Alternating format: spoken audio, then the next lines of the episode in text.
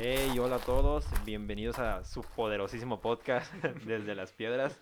Estoy aquí ahorita con tres muy buenos amigos, Pablo, Yeah. Adrián ¿Qué tal, chicos? y David. Hola, hola. Pues esta semana seguimos, seguimos con nuestro devocional de la Biblia y pues estamos leyendo Génesis, ¿no? Y, y en esta semana terminamos la historia de José y empezamos con un poquito de, de Éxodo con Moisés, ¿no? Sí, se acabó Génesis. Lo Tan, tan, tan, terminamos. tan. Bueno, estaba bien curada la historia mientras yo la estaba leyendo.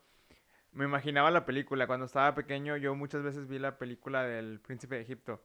Y entonces me, me- me recordaba mucho, ¿no? Cada vez que leía es, es similar a la película. La verdad sí tiene otros detallitos que no, no son muy acordes.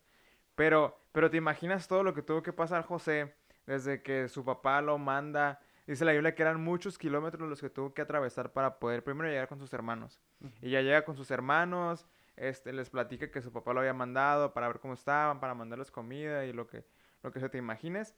Y de repente sus hermanos se ponen en su contra, lo avientan. Primero lo avientan, ¿no? Ok, ya. Cae en un hoyo, triste, el pobre vato ahí, desolado y todo. Y no les bastó, todavía van, lo sacan del hoyo, lo venden. Entonces, para poder tú ser vendido, tenías que caminar con unos grilletes en las manos o cargando cosas o algo así para poder llegar al punto en el que te iban a vender como si fueras una mercancía. Después de que te vendían, ahora tienes que ver qué tan bueno o malo era tu dueño, porque ya no tenías tu autoridad sobre nada.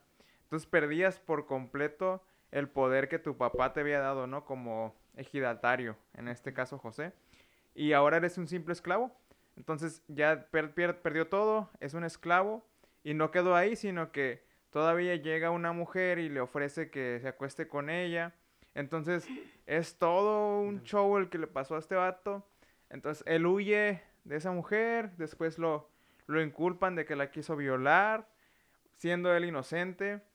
Eh, ah, llega a la cárcel, se encuentra con otras personas estando en la cárcel en estos tiempos, pues la cárcel te alimentan más o menos decente, ¿no? Y Más o tratan- menos decente. te, te tratan de cierta manera, pero en aquellos tiempos, en aquellos tiempos estar en la cárcel era y ser esclavo, pues era lo más bajo de lo bajo, ¿no?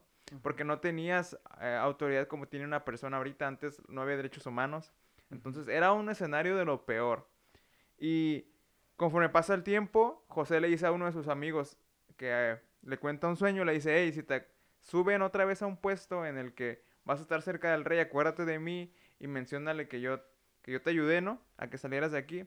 Entonces, este vato sale de la cárcel, le cuenta la, la historia al, al- rey, al faraón, lo vuelven a poner en su puesto y todo.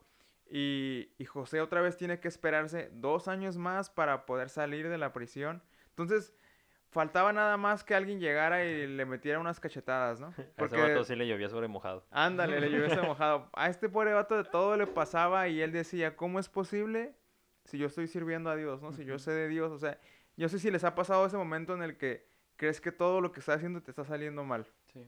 Sí, de hecho, de que estás contando eso me recuerda mucho esa, frase de, de qué te sirve todo esto que estás aprendiendo a, a Karate Kid, ¿no? Ya sé, el Daniel San. con, con- ¿Cómo se llamaba el maestro? El, Miyagi. que el Miyagi. Miyagi, que al principio no como que ponte a pintar mi valla y con que con la muñeca, no, no hagas movimientos con la mano, con todo el brazo, nomás con la muñeca. Ya está el Dani, ¿no? Acá pintando toda la valla. El Dan. El da- es que somos compas. Y luego lo pone a encerar su carro y que círculos pequeños con la izquierda y grandes con la derecha. Y ahí está, ¿no? Y me acuerdo que se queja el Dani como que, pero es lo mismo si yo lo hago cuadrados, triángulos o lo que yo quiera con círculos, ¿no? Y llega este punto en el que enfrenta a, a Miyagi. Y dice como que tú nomás quieres que te limpie tu casa y que te lave tu carro y que te construya tu casa, no sé qué tantas cosas lo pone a hacer. Y, y, y Miyagi lo tumba de rollo, ¿no? Y le dice, ponte a encerar. Y se pone a encerar en el aire. El celal. Encelal, eh, ponte encelal. Encela mi calo. y, y se pone a hacerlo Daniel en el aire y, y empieza a, como a soltarle golpes, ¿no? Y se da cuenta que los puede desviar usando esa técnica que le enseñó para encerar y para pintar y todo ese show. Entonces como que hasta ese momento le hace clic de que, pues sí, la neta lo estuvo perreando y sí le hizo un buen de mandados al Miyagi, pero sirvió de algo, ¿no? Sí le enseñó algo realmente.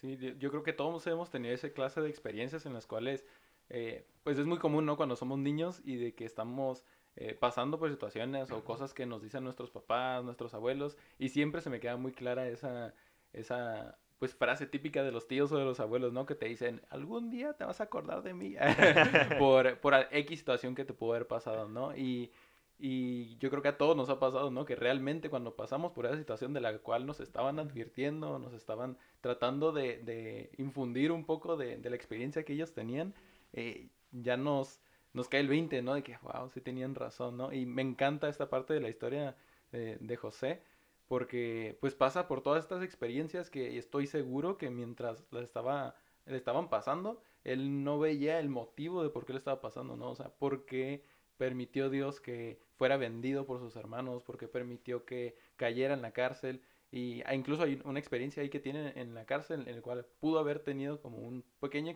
de esperanza cuando le interpreta los sueños al, al, copero y al panadero y dijo, yo, yo pienso, ¿no? Que José dijo, ay, van a poner una buena palabra conmigo ante el faraón, ¿no? Y voy a ser recompensado. Y todo lo contrario, dice, Pobre dice ahí en, en, una parte de, de, ese segmento de la Biblia que se salieron de la cárcel ellos y se olvidaron de José.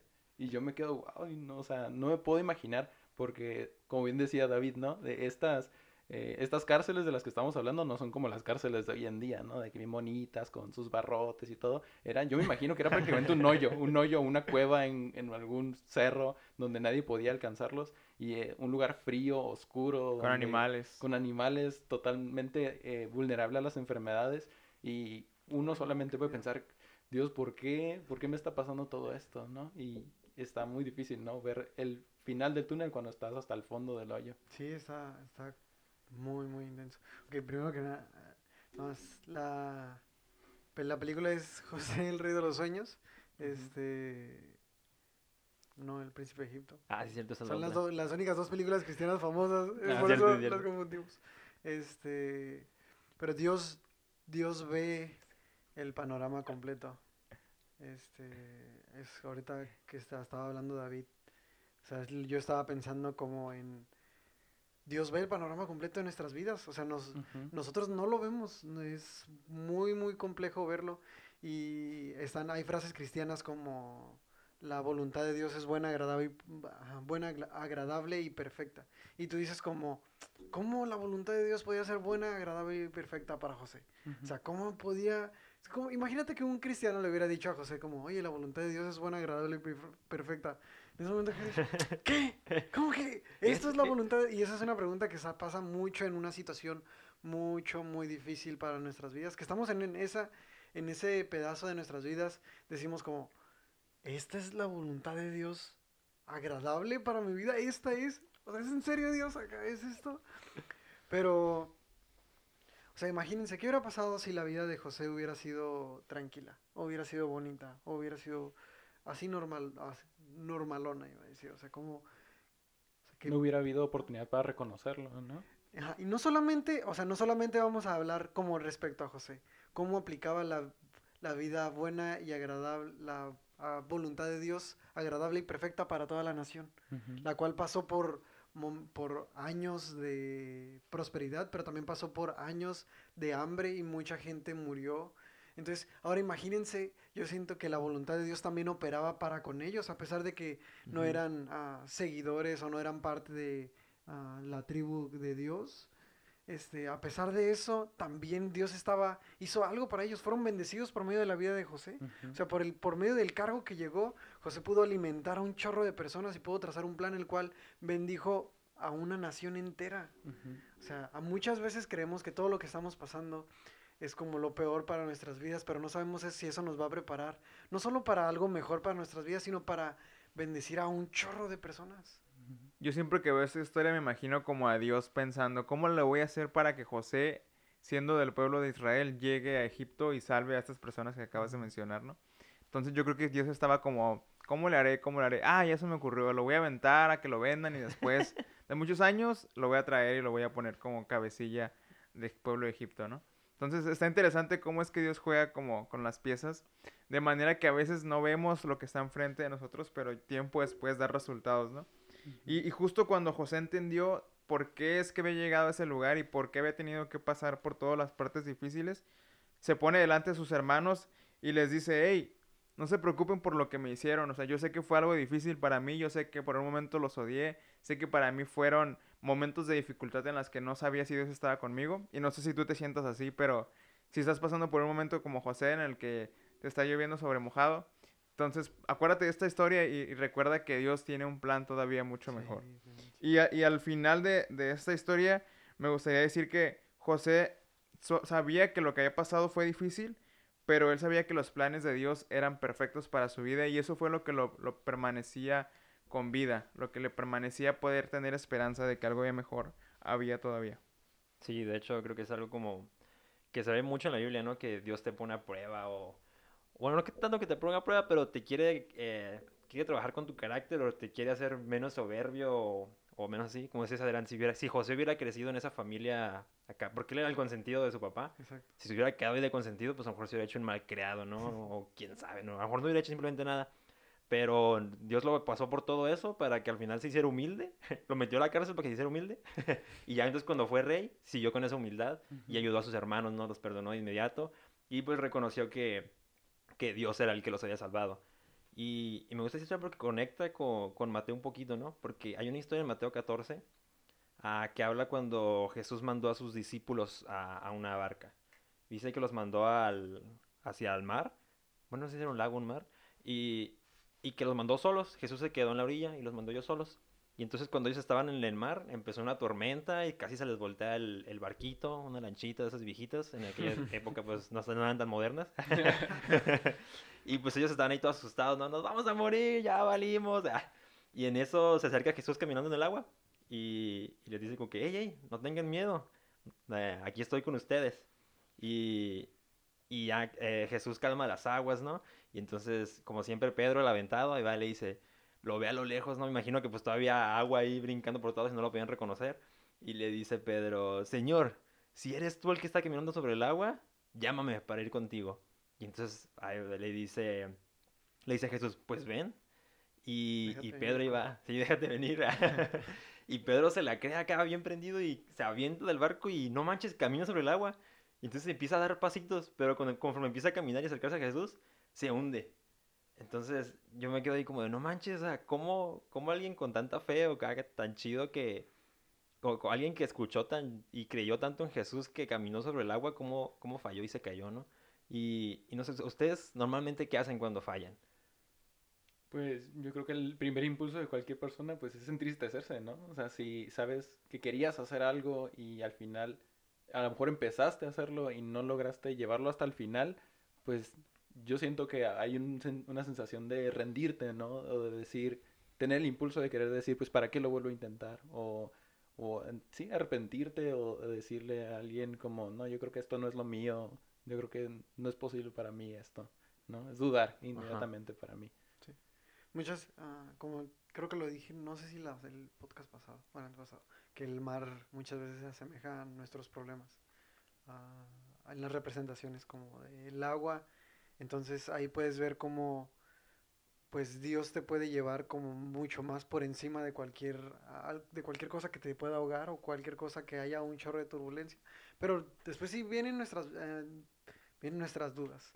Y a pesar de que tuvimos un chorro de fe, luego ya otra vez nos estamos ahogando. Y siento que ese es el peor momento porque Dios te sacó y luego dudaste, o sea, dudaste de quién te sacó y, y, luego vino como más culpa, o sea, terminas peor. Es, estás como, como, no manches, Dios me había sacado de esto y aquí estoy otra vez y dudé y volví a tener uh, incertidumbre de un chorro de cosas. Y ahí estoy jugando y ya no, ya no quiero, ya ni siquiera quiero otra vez, o sea, ya con qué cara Pedro le pide a Dios que, como, oye, sácame de aquí o me estoy ahogando, con qué cara, pues si Jesús lo había hecho caminar sobre el agua y él... Si yo te dije Kyle y dudaste. Exactamente. yo siempre he dicho que los problemas están, o más bien la mente es, muy poderosa como para hacer los problemas grandes o pequeños, ¿no? Y yo cuando eh, la riego en algo, realmente, y es algo importante para mí, me deprimo o si con poquito que dé mi mano a torcer, mi mente empieza a atacarme. Es como si fuera un sistema de defensa que se crea dentro de mí y es como que empiezo a sentir mal o me enfermo o simplemente no me dan ganas de hacer nada. Entonces sí me pega de una manera bien fuerte. Me va a dar algo. Simón, me da el patatús. Pero, pero es por eso, es porque muchas veces tienes el potencial como para poder dar más, como lo que estaba haciendo Pedro. Pedro bien pudo haber recorrido muchos kilómetros del, del mar caminando, pero en cuanto se acordó que realmente él no caminaba sobre el agua, cayó. Entonces, eso pasa con nosotros. Podemos avanzar muchísimo. Obviamente, a veces va a haber desniveles, pero en cuanto tú empiezas a pensar que lo que estás haciendo no es algo normal, caes. Entonces, lo importante es permanecer constante y saber que lo que tú estás haciendo no es porque tú seas muy poderoso o, seas como el podcast poderosísimo, sino porque tienes a Dios que es el que va contigo, ¿no? Entonces, puedes caminar sobre el agua, no literal, o a lo mejor sí, habrá que intentarlo. Tarea para la próxima semana. Pero si no sabes nadar, no, sí, ten fe. Ah, sí. Sí, de hecho. si lo ah, suben eh a Instagram, no nos etiqueten. no lo intenten en casa. De hecho, en la, en la Biblia menciona, ¿no? Que después de que Pedro caminó, fue el viento y las olas lo que lo aterrorizaron. Y fue que comenzó a hundirse. Entonces, pues sí, ¿no? Como dice David, ah, tú estás bien a gusto en la cima de tu montaña, bien valiente, bien poderoso. Y a lo mejor, ¿sabes? Empiezo, tal vez pienso que esto fue porque Pedro confió en sus fuerzas, en vez de confiar en el Jesús que le había dicho, ven. Él dijo, mira, me la rifé de caminar sobre el agua, qué chido. Y entonces cuando vio algo más grande que él, dijo, wow, no puedo. En vez de recordar al Jesús que fue el que le dio la orden y el que le dio el poder para caminar sobre el agua. Y, esta historia termina, bueno, no termina, pero quiero cerrarla con este versículo que dice que en cuanto se hundió Pedro, ah, le gritó, sálvame Señor. Y de inmediato Jesús extendió la mano y lo agarró. Tienes tan poca fe, le dijo Jesús, ¿por qué dudaste de mí? Entonces, Ah, me encanta esto por dos cosas. Una, porque Jesús inmediatamente, en cuanto vio que Pedro se hundió, extendió su mano. Y es igual con nosotros. Si tú fallas, aun si vas bien en tu caminar con Dios o en lo que en la promesa que Dios te había dado y fallas, tienes que estar consciente de que inmediatamente Dios te puede rescatar. Inmediatamente Jesús va a extender su mano para sacarte de, ese hoyo. Y, y por segundo, la segunda cosa es que no dudes, no dudes. Si tú ya estás en la cima y de repente empiezas a creer como que, wow, ¿cómo llegué aquí?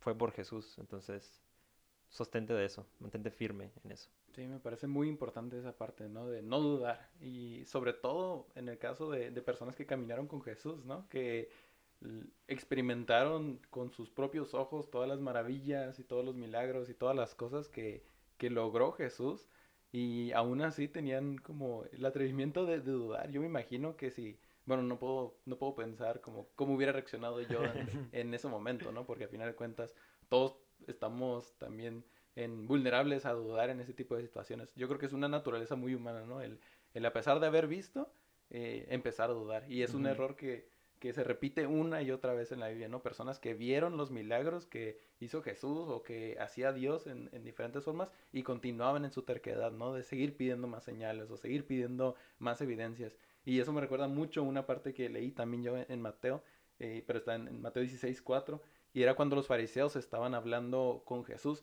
Y esto pasa justo eh, después de que Jesús hace el milagro de multiplicar los panes y los peces y alimenta a, dice la Biblia que eran eh, aproximadamente 4.000 familias. De ese 4.000 hombres sin contar mujeres y niños. Entonces se puede entender que eran familias enteras. Podemos pensar hasta 20.000, 25.000 personas. Y le dicen eh, a Jesús, después de haber visto todos estos milagros, haznos una danos una señal milagrosa de parte de Dios para saber que vienes de su parte. Y Jesús les contesta eh, con tanta autoridad que me encanta. Dice, solamente una generación malvada y adúltera reclamaría una señal milagrosa. Pero la única señal que les daré es la del profeta Jonás. Y yo recuerdo que cuando leí esa parte de, la señal del profeta Jonás, me adelanté, ¿no? Me puse a leer cuál es esa señal. Y porque había una referencia en mi Biblia. Y cuando leí esa parte, lo único que decía en Jonás, y lo vi en, en Jonás 3.4, es cuando se acerca a una ciudad, ¿no? Y empieza a declarar en toda la ciudad que las personas de ese pueblo se arrepintieran y que empezaran a, enderezar sus caminos y a rendirse a Dios realmente. Entonces, es la, eso es toda la señal que nosotros necesitamos y es el mayor milagro, yo creo, eh, todos los días, el recordar que fuimos llamados, ¿no? Y que un día alguien se paró enfrente de nosotros y nos hizo ver la condición en la que estábamos antes de Jesús y nos hizo eh, cambiar la dirección en la que iban nuestras vidas. Y me encanta eso, de verdad. Y eso me recuerda también eh, otra parte, ¿no? Y en, también estamos empezando a leer una parte de, Salmos, más o menos del 20 al 25, y hay un, un capítulo de Salmos que me encanta porque es un clásico. Yo creo que muchas personas si crecieron en la iglesia o si eh, estaban desde pequeños, tenían alguna tía, una mamá o alguien que los hacía repetirlo todas las noches.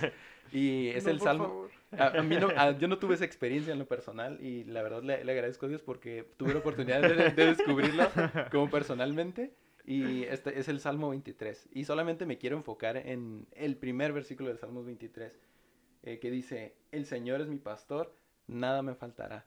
Y no sé ustedes, pero yo cuando leí esto, de verdad que me, me, rompió un poquito, me hizo como eh, que se suavizara mi corazón, porque en verdad en muchas ocasiones dudé, así como, como Pedro, de que Jesús estuviera conmigo, dudé que tuviera todo lo que necesitaba en mi vida. Y me pongo a pensar a veces cómo le pido cosas a Dios que no necesito, eh, porque en realidad si tengo a Dios en mi vida, nada me falta. Yo les podría hacer la pregunta de, para ustedes, ¿qué diferencia hay entre querer algo y que te, hace que te haga falta algo? ¿Cuál piensan que es como esa distinción? A mí, a mí sí me... Yo, sentí que estabas hablando a mí. A mí sí me hacían recitarlo, quiero decir. Iba a decir rezarlo, pero creo que no sonó una Recitarlo antes de dormir era como me lo sé completo. Se los presumiría, pero tal vez en otra ocasión. y más porque sé que un chorro de personas no lo sabemos completo porque nos hacían como decirlo. Ya me acuerdo que lo odiaba. Ay, perdóname Dios. Pero era como, ya me quería dormir y así de esas veces que se te están cerrando los ojos y te vas a dormir. Uh, dice el Salmo 23 y yo, no, por favor. se me va a ir el sueño. Se me va a ir el sueño porque era como, el Señor es mío. Y ya después tenía que empezar, tenía que terminarlo bien. Era como, y ya quería acabarlo y se me iba el sueño. Pero en verdad estas palabras, estas palabras cobran vida cuando, cuando llega un momento complicado. O sea, cuando llega algo bastante difícil. Dios, Dios siempre se encarga de todas las cosas. O sea, Dios siempre se encarga de de suplirte, Dios siempre se encarga de, llenar completamente tu vida. Entonces, yo honestamente yo sigo usando ese versículo, o sea, a mí me siguen llegando, o sea, puedo decir que gracias a que me hacían recitarlo y cuando vienen los problemas es como, como si vienen a mi mente, ya vienen, vienen completamente a mi mente. Entonces, no sé ustedes. Bueno, en la parte de querer y necesitar, necesitar. Creo que, creo que es algo interesante porque bien dice la Biblia que no ha habido justo ni desamparado ni su semiente que mendigue pan, ¿no? Entonces realmente cosas que necesites para poder vivir o para poder existir, pues realmente Dios las provee, ¿no? Bien si vas a una iglesia y dices, oye, no tengo para comer, aunque te den 5 o 10 pesos, o sea, la gente empieza a darte dinero, no es para que vayan y piden dinero, sino, sino las mismas personas que son parte de la iglesia saben que hay necesidad y que te pueden brindar ayuda, ¿no? Entonces, o cuando necesitas, por ejemplo, un suéter, puedes ir a cualquier lugar del municipio, por ejemplo, y también hay ropa que te pueden donar o regalar o, o como quieras. Entonces, realmente cosas así que necesites para vivir, las puedes conseguir de manera gratis, ¿no? Porque Dios pone a personas en tus vidas que puedan brindarte esas necesidades. Más, bien, cubrir esas necesidades. Entonces, creo que necesitar como tal, no. O sea, la ropa es una necesidad, sí, pero de cualquier manera hay cosas con las cuales te puedes vestir y baratas. Por ejemplo, en el caso de no quisiera regalado, pues puedes ir a comprar a la tienda y barato, ¿no? 50, 60 pesos. No de marca, pero te cubre. La intención es que te quite el frío. Entonces, creo que esa parte de necesitar y querer, pues querer ya es cuando quieres una marca o algo en específico y necesitar... Un, cel, Ándale. quieres el iPhone 11, lo necesito. La manzanita 11. Necesito, lo necesito. Entonces, lo necesito para hacer mi debo. no es algo que necesite, que, que requieras para vivir, pero es algo que te gustaría tener. Entonces sí son cosas diferentes y creo que realmente lo que necesitamos para vivir, Dios simplemente lo provee. Sí, de hecho ahorita que dijiste eso de, la ropa barata y de nada, me acordé, ¿te acuerdas David? La vez que fuimos a, a sobre ruedas. Ah, sí. nos compramos un outfit con 100 pesitos. y todavía nos sobró. Y todavía nos sobró para ir a comer. o sea, si buscas, encuentras. Y, y, algo chido también de este, de este versículo es que dice, el Señor es mi pastor. Y, para que el Señor sea tu pastor, tienes que ser una oveja. Vea. Entonces, eso es algo muy importante, ¿no? Es que tienes que empezar a hablar, "Meh". Es un gato, ¿no? ¿Qué clase de ovejas es? Olvidé cómo hacen las ovejas, pero, pero tú, tú no tienes que hablar como oveja, ¿ok? Solo tienes que ser una oveja y con esto me refiero a que te sometas, Ujú. que te sometas a Dios, porque así como dice David, ¿no? A veces tú le estás pidiendo el teléfono de la manzanita y realmente no lo necesitas y a lo mejor Dios te va a proveer de otra cosa que te va a servir para el propósito que Él quiere para tu vida. Entonces simplemente como, bueno, pues si Dios me dio esto, pues úsalo, ámalo. Y, y cuando llegue el momento, aún así yo, yo confío en que Dios te va a consentir. Cuando Sí, llegue el momento, Dios no te va a dejar con, con miserias. Nuestro Dios no es un Dios que se conforma con poco, sino que siempre busca lo grande. Entonces, tú aprecia lo que tienes ahorita y, y Dios te va a poner en lo grande. Sí, yo creo que cuando dice nada me faltará, también se refiere a cosas que quieres. O sea, no. Exacto. no, no significa que nada más tus necesidades van a ser suplidas, sino, o sea, el, el que tú tuvieras una vida llena de un chorro de deseos no cumplidos, sentirías que te falta algo. Y. Dios dice, nada te faltará. O sea, nada. Incluso ese iPhone 11, ah, bestia. Sí, sí. Presigo, me vale. autopredigo. Sí. Arrebato esta promesa. Sí, en verdad este versículo me, me hace pensar prácticamente en dos cosas. Una es esa, lo que decía Aarón, ¿no? Que Dios es nuestro pastor, en- por lo tanto nos cuida, nos guía, nos lleva a lugares de descanso y lo dice más adelante, ¿no? Sobre lu- pastos, ¿cómo dice? A ver, Adrián, Delicados pastos. delítanos. En delicados pastos me hará descansar. Eso. en delicados pastos nos hará descansar, nos cuida y nos lleva siempre a lugares donde podamos estar tranquilos. Pero hay que reconocerlo, ¿no? Eh, es la persona que nos está cuidando, pero al mismo tiempo nosotros tenemos que reconocer ese cuidado que Él tiene sobre nosotros. Y que nada nos faltará, para mí eh, significa que puedo tener mucho, puedo tener poco, pueden estarse cumpliendo anhelos que tengo en mi corazón o puede que todavía los esté esperando. Sin embargo, en cada una de esas situaciones o en cada parte de ese proceso, voy a estar contento, voy a estar feliz porque sé que Dios me está supliendo en todos los aspectos de mi vida. Sí. Y eso es lo que me deja y la verdad, es tan poderoso este versículo que lo tuve que leer muchas veces para de verdad entenderlo. ¿Verdad que decías sobre cómo Dios nos cuida? Y tengo una, una pregunta como, tú, o sea, tú, y ah, me refiero tanto a ti que me estás escuchando como a nosotros que estamos aquí, como tú, Pablo, tú, Aaron, como qué tanto o en qué aspectos o áreas cuidan su vida. Pues yo al menos trato. trato de comer saludablemente. De hecho, el, el año pasado, en diciembre, empecé mi dieta. Fui con nutrióloga y todo. Y tardé todo un año. Pero por fin, eh, la semana pasada me, me dieron mi, mi receta de alta de nutrióloga. Los que no están viendo esto, Aaron acaba de hacer una, una seña con su mano, las levantó y hizo como una especie de arco iris así como... dijo, De hecho, "Perfecto, porque llegué, a al final. Sí, entonces la, esta nutrióloga me dio de alta y, y pues qué chido. ah, me- eh, traté de cuidarme todo un año. La neta no lo hice constantemente, por eso me tardé un año. Pero lo logré.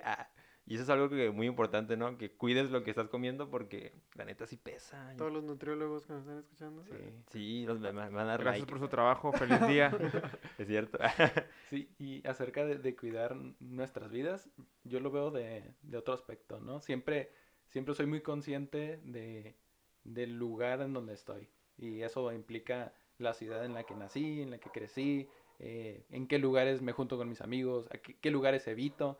Por ejemplo, cuando pienso en cuidarme a mí mismo, recuerdo siempre los consejos que me dan mis papás, ¿no? De no andes en- como solo a ciertas horas de la noche o no te juntes con tales personas porque puede ser peligroso, ¿no? O puede traerte cosas malas. Hay una cierta reputación que no me gusta admitirla muchas veces, pero que Tijuana tiene una reputación de ser una ciudad muy peligrosa. Y siempre que alguien me pregunta acerca de eso, eh, de que no te da miedo salir, y yo la verdad digo que no, no me da miedo salir a la calle porque nunca he tenido de verdad la experiencia de que me hayan hecho algo. Sin embargo, siempre está ese cuidado que está en la parte de atrás de mi mente que me dice, eh, cuida el lugar donde estás, eh, cuida a las personas con las que te juntas porque no sabes qué pudiera pasar. Eso es lo que yo pienso cuando hablo acerca de cuidarme a mí mismo. Creo que la parte de cuidarte es interesante, ¿no? Porque incluye un montonal de cosas y lo que decía Aaron de la alimentación es una parte difícil. Creo que la mayoría batallamos con eso de poder saber cuando los tacos son suficientes y o las hamburguesas Uno más y ya. o las Son pizzas. muy buenos de aduana. Entonces, si te quieres, pero también quieres la comida o quieres ciertas otras cosas que sabes que te hacen daño, ¿no? Entonces, realmente es una parte difícil. A mí se me complica mucho esa parte, por ejemplo. Entonces, tengo que ir a un nutriólogo. Ah. Moraleja. Nada más para concluyendo lo de la, mi, mi pregunta intensa, todos nos vamos mucho por lo de la comida y de, y hacer ejercicio y cuidar tu salud física, ah, tu integridad física, pero en la Biblia habla mucho sobre, ah, en, pre- en Proverbios habla sobre, sobre toda cosa guardada y sé que todos los que, cristianos que están escuchando esto es ya lo terminaron, ya completaron este versículo. Sobre y si nunca has escuchado de la Biblia, y sobre toda cosa guardada, guarda tu corazón. Y siempre me pregunté, ¿cómo guardas tu corazón? Y es como, ay, Adrián, si dejaras de escuchar nada más y repetir ese versículo que todo el mundo dice y lees el versículo anterior. Ahí está la respuesta. como, sí, exactamente. Dice, no pierdas de vista mis palabras.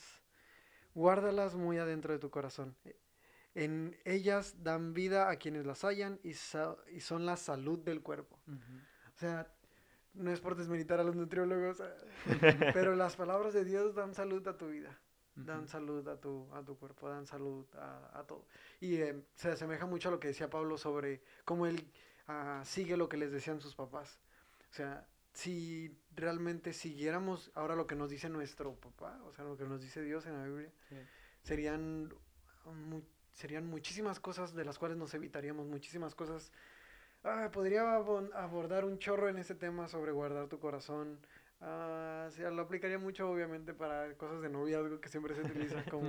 ¿a quién le estás entregando tu corazón? O- pero es sobre todo mm, sobre cómo todo lo que atesoras en tu corazón, revisa que sea primero Dios. O sea, sin ponerme muy intenso, es como, de verdad, ah, Dios le da el sentido a las cosas. Sí, de hecho me encanta eso porque sí, esa, esa- esa es la como la receta para tener un corazón sano, ¿no? Simplemente escuchar a, un cuerpo a sano Dios y una mente sana. Y una- y un todo sano. y me encanta porque después eh, ese versículo continúa con ah, porque este determina el rumbo de tu vida, ¿no? Así es. Entonces, ese corazón que tú tengas es lo que determina qué es lo que vas a hacer. Wow. No es nada más lo que pienses, ni lo que comas, ni ejercicio que hagas, sino lo que tengas en tu corazón. Entonces, pues, trata de llenar tu corazón, ese sí que engorde, ah, lleno de palabra, ah, de palabra de Dios, ¿no? Alimenta bien ese corazoncito. Sí, ese- que ese corazón sea fuerte, ah, Corazón grandote. Si me escucha un doctor, se va a enojar con nosotros. ¿Cómo que quieres que el corazón engorde? No de manera literal, No somos doctores. como se darán cuenta. No lo intenten en casa. Sí, y bueno, eso es todo por esta semana. Muchísimas gracias por escuchar este poderosísimo podcast desde Yeah. las piedras y nos vemos la próxima semana. Bye. Adiós. Adiós.